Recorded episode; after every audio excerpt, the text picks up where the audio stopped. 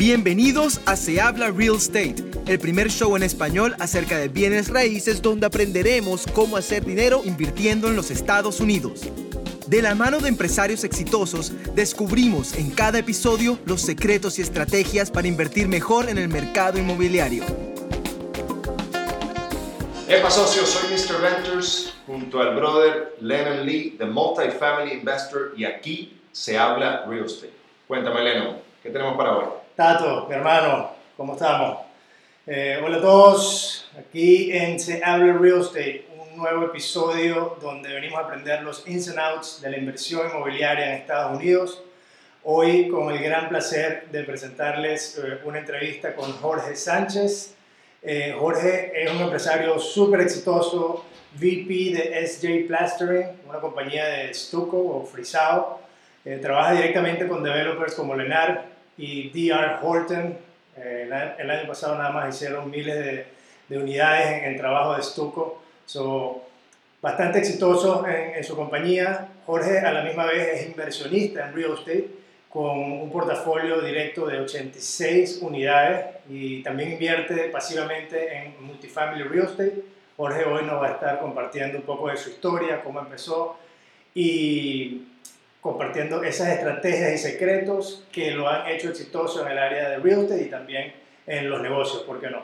Jorge, bienvenido. Por favor, cuéntanos un poco más de tu background, quién es Jorge y tu enfoque actual en tu carrera y en el área de real estate también. Eh, gracias, Len, por la entrevista. Eh, sí, yo empecé bienes raíces desde muy pequeño.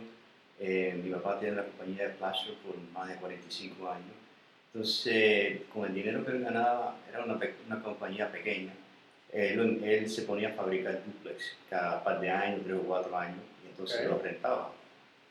Eh, entonces, cuando yo tenía como 12 años, quizás muchos niños de 12 años no hicieran esto, pero yo sí lo hacía, eh, me interesaba mucho lo que él estaba haciendo. Entonces, a los cierres yo le decía que yo quería ir, aunque no entendía mucho lo que estaba pasando, pero me interesaba mucho. Entonces después eh, siguió la compañía, yo fui a college, me gradué de ingeniero mecánico, pero siempre eh, tenía la inquietud de bienes raíces, eh, algo que, que, me llamaba mucho la atención. Entonces yo cogía clase de college de, de, bienes raíces, de vendedor, de appraiser, todas estas cosas eh, para ir teniendo más conocimiento. También participé en club de, bienes raíces. Okay. Y, y siempre me, me llamaba mucho la atención. Entonces en 1995 ya yo empecé en la compañía de plastering con mi papá y compramos un edificio en Hialeah de 20 unidades. Ok, esa fue, esa fue la primera inversión que hicieron eh, en real estate. Sí, es correcto. Eh, estábamos, ¿sabes? Preocupados porque no, sabíamos, no teníamos conocimiento, habíamos, yo me había preparado lo más posible, pero como todo, hay muchos inconvenientes que uno no sabe. Claro, claro. Eh, 20 unidades. ¿Por qué de repente 20 un edificio, de, un, sea, un complejo de apartamentos de 20 unidades y no de repente comprar 10 casas o algo así? ¿Algún motivo en particular? Sí, porque el problema con 10 casas es que es más o menos eh, la cantidad de trabajo de administrar 20 es mucho menos que la de 10. Y es quizás la misma cantidad de dinero, si se te vacía, está en una parte de la ciudad, está en la otra parte, los 20 están todos juntos Claro. Eh, Si, quieres tener una compañía de management que te pueda ayudar o un, un señor que te pueda ayudar part-time o alguien que esté viviendo ahí, es mucho más fácil. Claro. Claro, claro. Ok, chévere. Y eso, eso eh, yo, yo, yo, busqué un broker, entonces el broker me trajo varios listings, eh, varias eh, cosas a la venta, pero el que encontró el edificio fui yo, porque yo tenía un deseo muy fuerte de, de invertir aunque mi papá estaba un poco preocupado, que como usted iba, algo nuevo, pero yo fui que lo encontré, pero como el, el Realto me había traído otra información, yo mantení esa relación y le traje el tío de él, le dije, mira, ayúdame con esto, porque hay cosas que yo no sé, me puedes ayudar, tú vas a poner tu comisión. Y así fue como resultó y en aquel momento lo pagamos lo que valía en el mercado, que hoy, hoy en día yo siempre trato de comprar por abajo o haya alguna oportunidad. Claro. Y esa, esa, primera propiedad la compraron, digamos, al full market price, lo, sí. que, lo que... Full market price lo pagamos, que después, yo, o sea, con el tiempo uno va analizando y se va dando las cuentas, pero con todo eso fue muy buena inversión. Por ahí, ¿cuál, cuál fue como el, el reto como más grande que tuvieron después que compran el edificio eh, con las 20 unidades? ¿Qué fue lo más challenging, lo, lo más, sabes, lo, lo más fuerte? Pues que, Bueno, una cosa que nos aguantó, y si no hubiéramos comprado más unidades, fue que había un liqueo de agua en el edificio. Y, man- y man- contratamos por lo menos cuatro o cinco compañías, cuatro o cinco diferentes compañías de plomería, y ninguno daba pie con bola con lo que estaba pasando. ahí. Mm, increíble. Y al fin conseguimos un señor eh, que parecía un médico porque tenía unos, unos sí, Y entonces se puso, le dijo, mira, me voy- te voy a cobrar 400 dólares, pero yo te voy a encontrar tu liqueo. Dale, dale. Y entonces fue chequeando, se metió como dos o tres horas, y entonces salió afuera del edificio, y en donde había una tierra dije, abren aquí. Y yo, "Bueno, ¿por qué abrir? Y era en no estaba el parqueo, había Mm. un área de arena. Ajá. Empezó a, empezamos a abrir, efectivamente, había un liqueo ahí, una tubería completamente partida, que lo estaba costando a nosotros más de mil dólares al mes, que los tenía bien En agua. En agua, En agua, claro. sí, el costo de agua y el sur que te, te cobran el doble. Claro, Creo que claro. Hialeah, creo que funciona así. Interesante. sí. eh, Eso no sale en ningún libro, me imagino. No, es- son incógnitas que uno tiene que buscarla, buscarle la solución. Sí, bueno, creo que parte, parte de, de enfocarse en de verdad conseguir lo- los problemas, mucha gente o dice, mira, ¿sabes qué? Yo prefiero no comprar el edificio, aunque sé que quizás va a ser una buena inversión, prefiero no comprarlo porque, mira, no entendemos qué es lo que está pasando aquí, mucho riesgo y se van, versus seguir, bueno, vamos a buscar otra opción, otra opción, hasta conseguir a ese profesional que es que nos va a ayudar a identificar el problema y efectivamente darnos la oportunidad de comprar, o mejor dicho, de proceder con la inversión que terminó siendo una, una buena inversión, ¿no? Todavía, todavía tienen el edificio. Sí, todavía lo tenemos. Wow, increíble. Y yo dijera que vale como cuatro veces más de lo que nosotros pagamos. Wow, muy bien. Excelente. Y Hialeah está creciendo Es muchísimo. increíble el, el crecimiento que hay en vaya, antes que tú pongas un for, o sea, alguien que quiera rentarlo, ya hay una lista de gente esperando. Por eso es que le dicen la ciudad del progreso. Es así, yo- así he escuchado. Sí, Es- es Así he escuchado.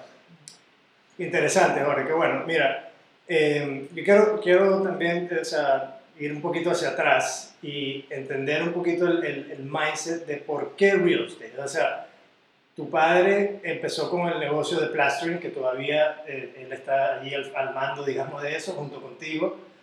Y bueno, obviamente es un negocio bastante exitoso, eso es lo que ustedes se dedican full time. Em, es la manera, digamos, de ustedes poner comida a la mesa y de crecer eh, su, su patrimonio. ¿Por qué entonces eh, empezar a invertir en real estate versus, eh, no sé, de repente, ¿por qué no poner el dinero con un financial advisor en la bolsa de valores o algún otro tipo de inversión? O si tienen alguna combinación de las dos cosas, ¿por qué? ¿Cómo, cómo, cómo piensan acerca de eso? Sí, yo, yo pongo un poco de dinero en, en- con financial planners y cosas así, pero lo que me gusta más de, de bienes raíces es que puedes usar el dinero prestado del banco. El banco te va a prestar dinero sobre bienes raíces, nunca te va a prestar dinero sobre acciones o cosas de eso. Claro. También tú puedes, eh, es algo que está estable en el sentido de que no se va para otro país o que está en otro lugar, está ahí mismo eh, donde tú puedes verlo, aunque pueda estar en otro estado. Claro. Pero la clave es eh, poder usar el dinero del banco eh, si tú hiciste tu análisis correcto, si tú has hecho todo tu trabajo antes de, de empezar la inversión. Eh, tiene muy, muy buena probabilidad de tener éxito. Claro, claro. Y bueno, tu padre vio, vio eso desde el principio, ¿no? Como tú dices que él empezó a construir duplexes eh, muchísimo antes, tú tenías 12 años. Y, Como una manera de ahorrar, ¿no? Sí, Bueno, una manera de parquear el dinero para que esté seguro y que esté creciendo. claro. Claro. Eh, esto no- mucha gente cree que el negocio es de un día para otro, pero esto toma tiempo, tiene dedicaciones, hay, hay, hay baches que hay que sobre- eh, sobrepasar Sí.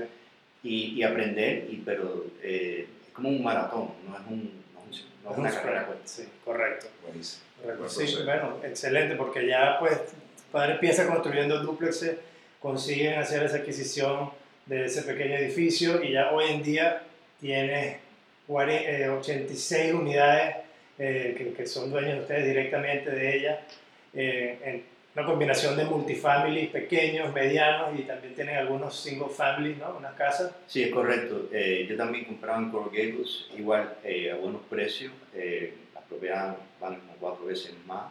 Eh, ahí también cogí experiencia. So, muchas veces uno no se puede cerrar en que es una sola inversión. Tienes que ver dónde está la oportunidad, si hiciste el análisis, cuál es el futuro de la ciudad, hay crecimiento, van a haber empleo eh, cómo se comporta la ciudad con los, con los landlords, con los inquilinos, eso es muy importante también. Una pregunta, Jorge, eh, y esto es algo muy personal, ¿no? pero ¿de dónde específicamente tú sacas la información para tomar decisiones? O sea, ¿solamente periódicos o tú, yo, el otro día vi que salió un reporte del mercado que sale una vez al año, si no me equivoco. O sea, ¿de dónde sacas la información en cuanto a, para tomar la decisión? Bueno, yo como estuve en, en college y eso, yo soy, eh, para mí es muy importante la educación. Entonces, eh, yo, pertenezco, eh, yo, pertenezco, a un grupo que es de Boston que se llama RE Mentor, eh, un señor que tiene más de 10.000 unidades. Wow. Y entonces él, él me vendió varios cursos, entonces yo fui estudiando ahí, yo inclusive he ido a Boston con mi esposa varias veces, para tener con alguien que ya ha tenido éxito, que ya ha hecho esto, pero en gran escala, hablar con otras personas que también lo han hecho hacer preguntas, ver el software, que, el, programa de computadora que ellos usan. Eh, tú sabes, es como lo que dicen un dry run en inglés, que es decir, una práctica, como todos los eh, profesionales hacen en el deporte, se pasan horas y horas practicando antes que venga el juego. y el juego este es la oportunidad de inversión. Claro. Creo que, creo que mucho pasa por, por el hecho de, eh, todo el mundo dice, bueno, hay que, tienes que tomar acción. Pero tomar acción es muy difícil cuando no, tienes, cuando no tienes ese confidence, cuando no tienes esa confianza en ti mismo. Y la confianza no viene si no tienes la educación.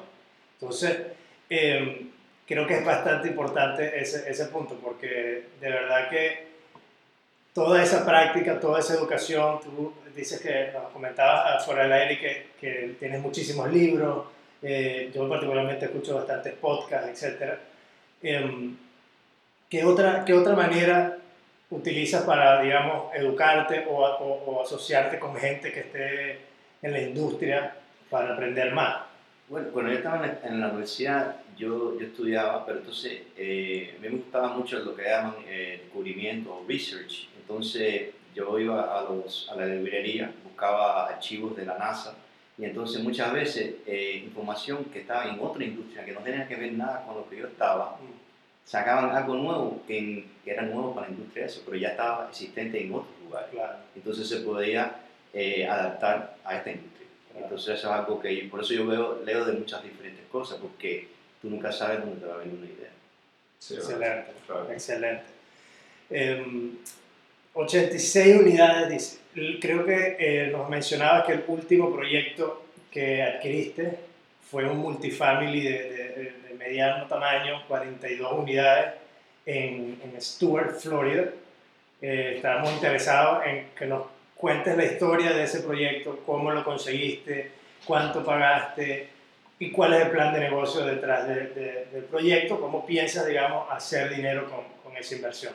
Bueno, eh, como, como, yo he ido mucho al, club de usted eh, de, Multifamily, las relaciones son muy importantes y, y, hacer lo que uno dice yo había comprado ya a ese punto dos edificios con una compañía de, que se llama Marcus Merchant, una compañía muy grande.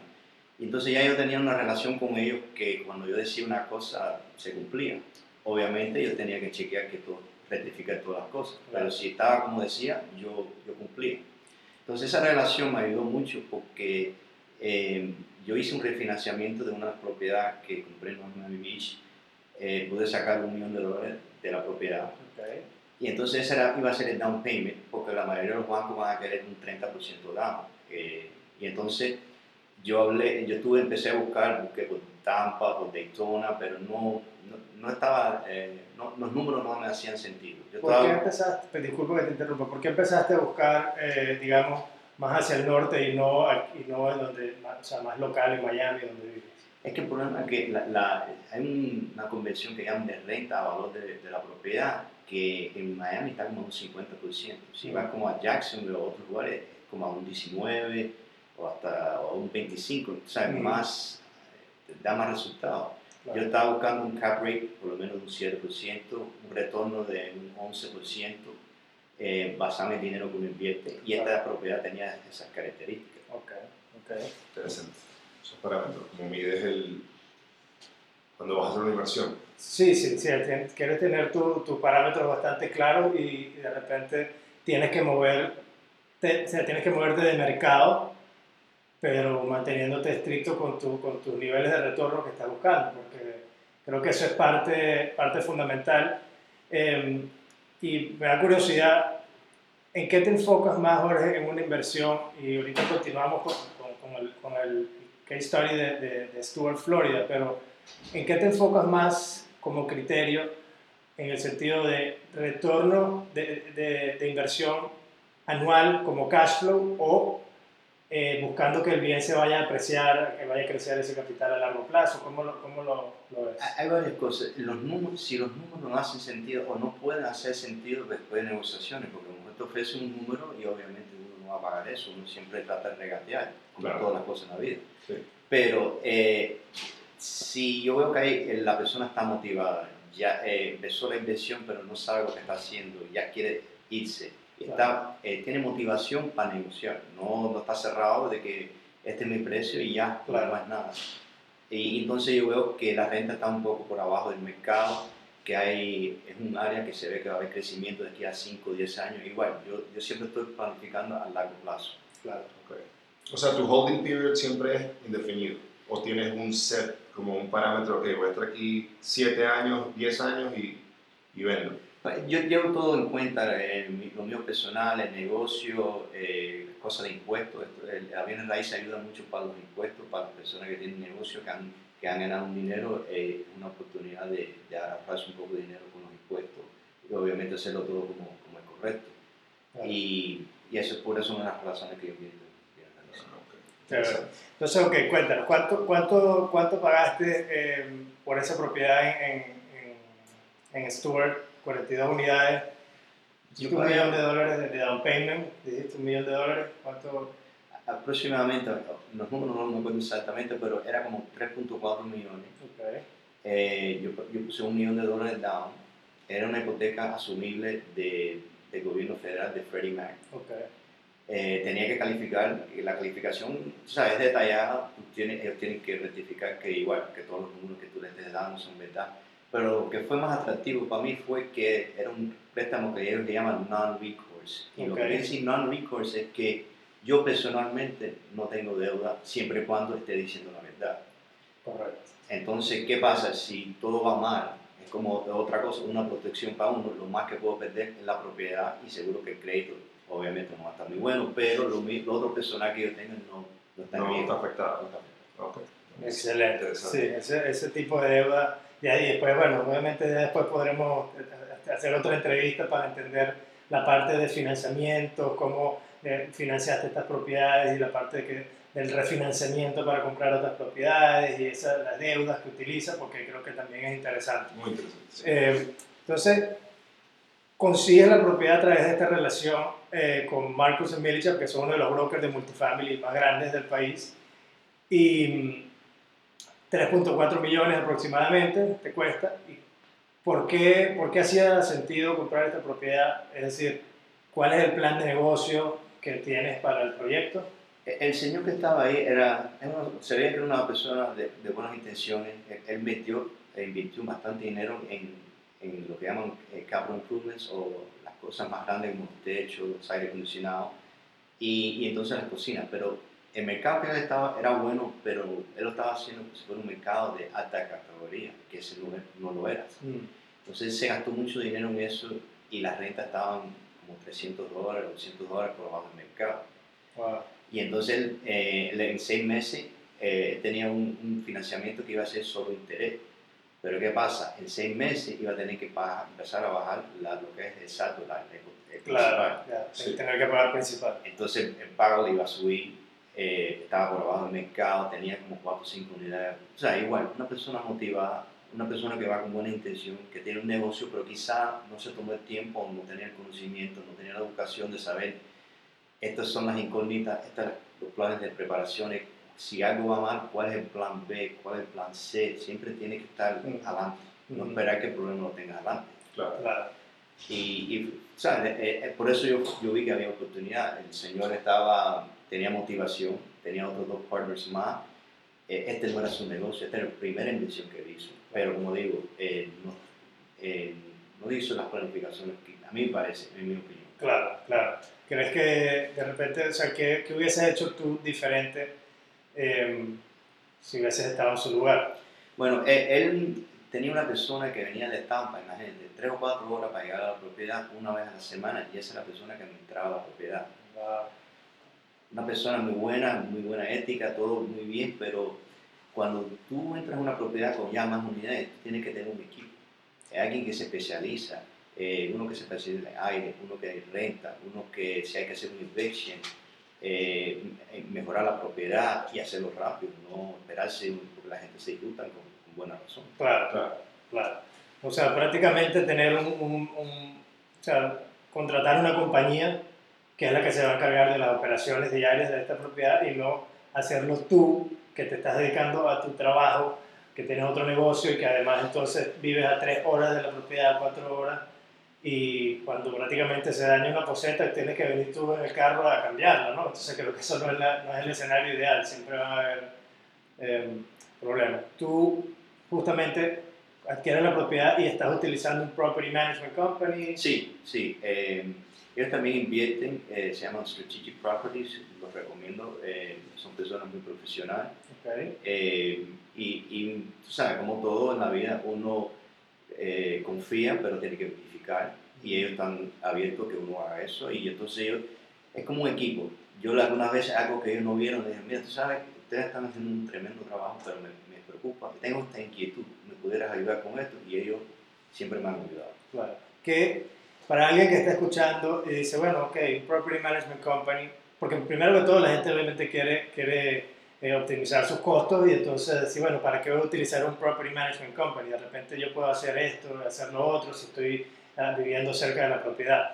Em, ¿Qué criterio utilizas tú, digamos, para entender si el Property Management Company es, primero que todo, es bueno para administrar la propiedad y, y si, si hace sentido? O sea, me refiero, hay un tamaño de, de la propiedad que a partir de ese tamaño ya necesitas eh, un Property Management Company o siempre lo necesitas. ¿Cómo tú ves eso? Es difícil cuando son menos unidades. Por eso yo trato que se hagan más unidades porque los costos se pueden dividir más cuando hay más unidades. Y hace más sentido, eh, los costos de administración bajan según van habiendo más unidades. Claro.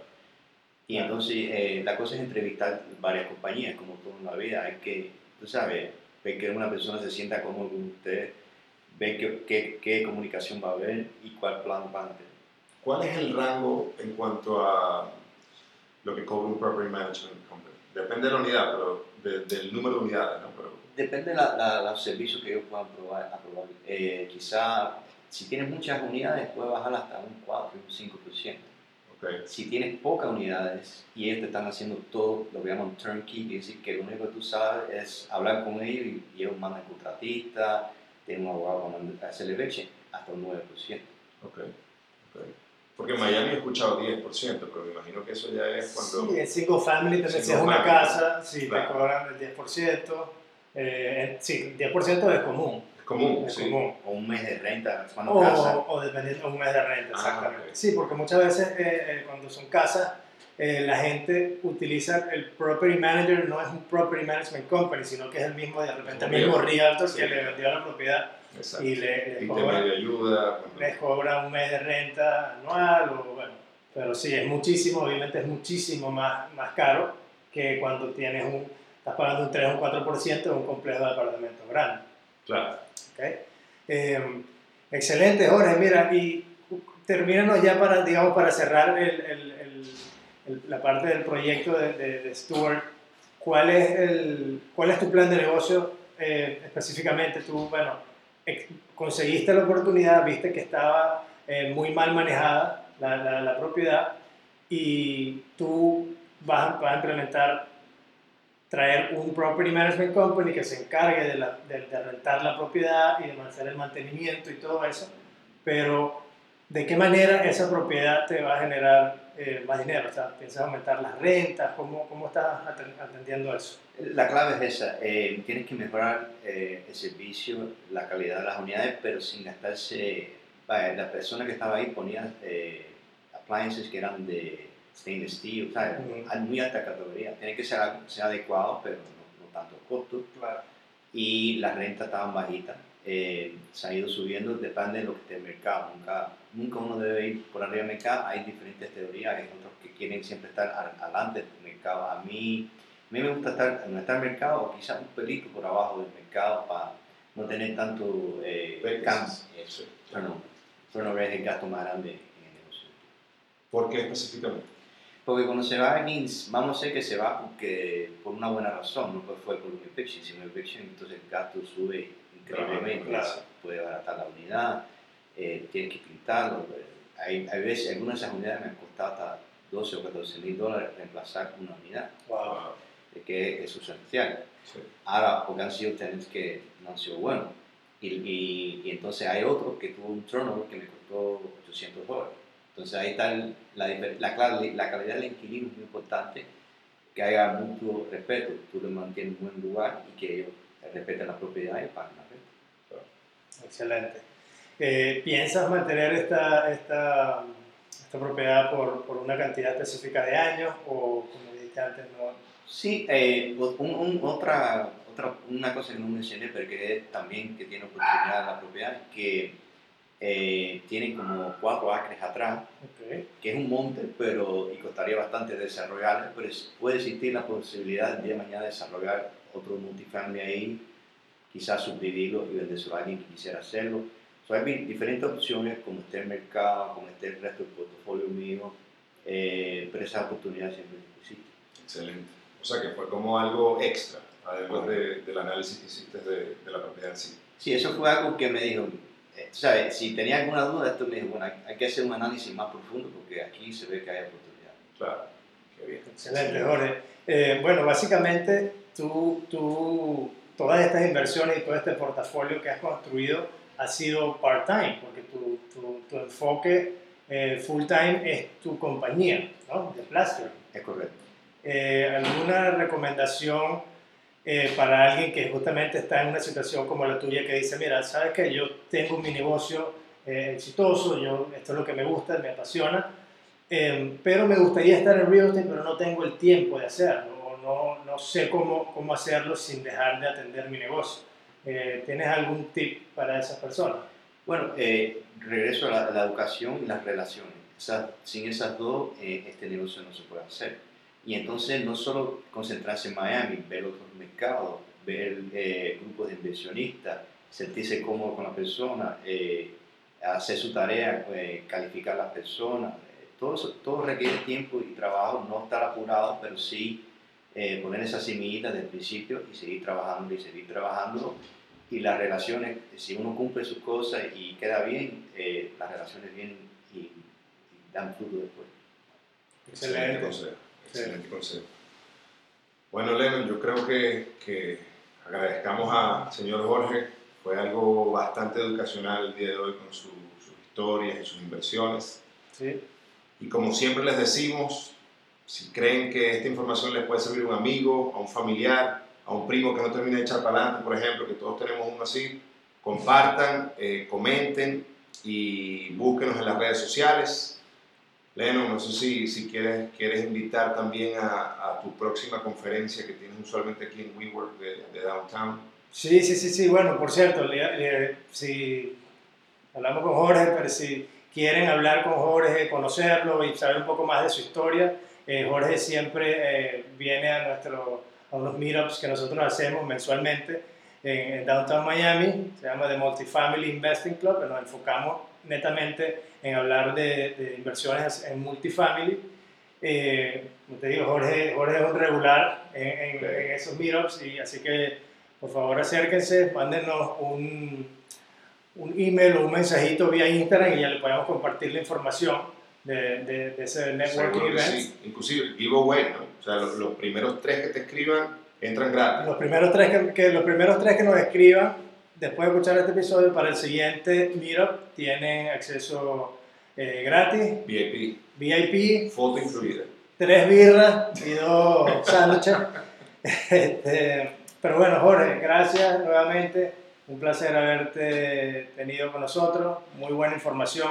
Espero que se repita. Eventualmente, como comenté antes, vamos a, a traer a Jorge otra vez para que hablemos de un poquito más en detalle de la parte de números y esa, esa parte. de- Lending y todo. Sí, del financiamiento y eso creo que estaría interesante porque, bueno, realmente tiene bastante experiencia. Claro. Eh, Bueno, excelente. Muchas bueno, gracias. Jorge. Gracias a ustedes por invitarme. Sí, decimos aquí, buena suerte emprendiendo. Dale. Gracias por acompañarnos en otro episodio de Se Habla Real Estate. No te olvides de seguirnos y comentar en nuestras redes sociales. Y recuerda, a través de nuestra página web sehablarealestate.co podrás descargar la guía gratis de Las claves del éxito para la inversión inmobiliaria en Estados Unidos.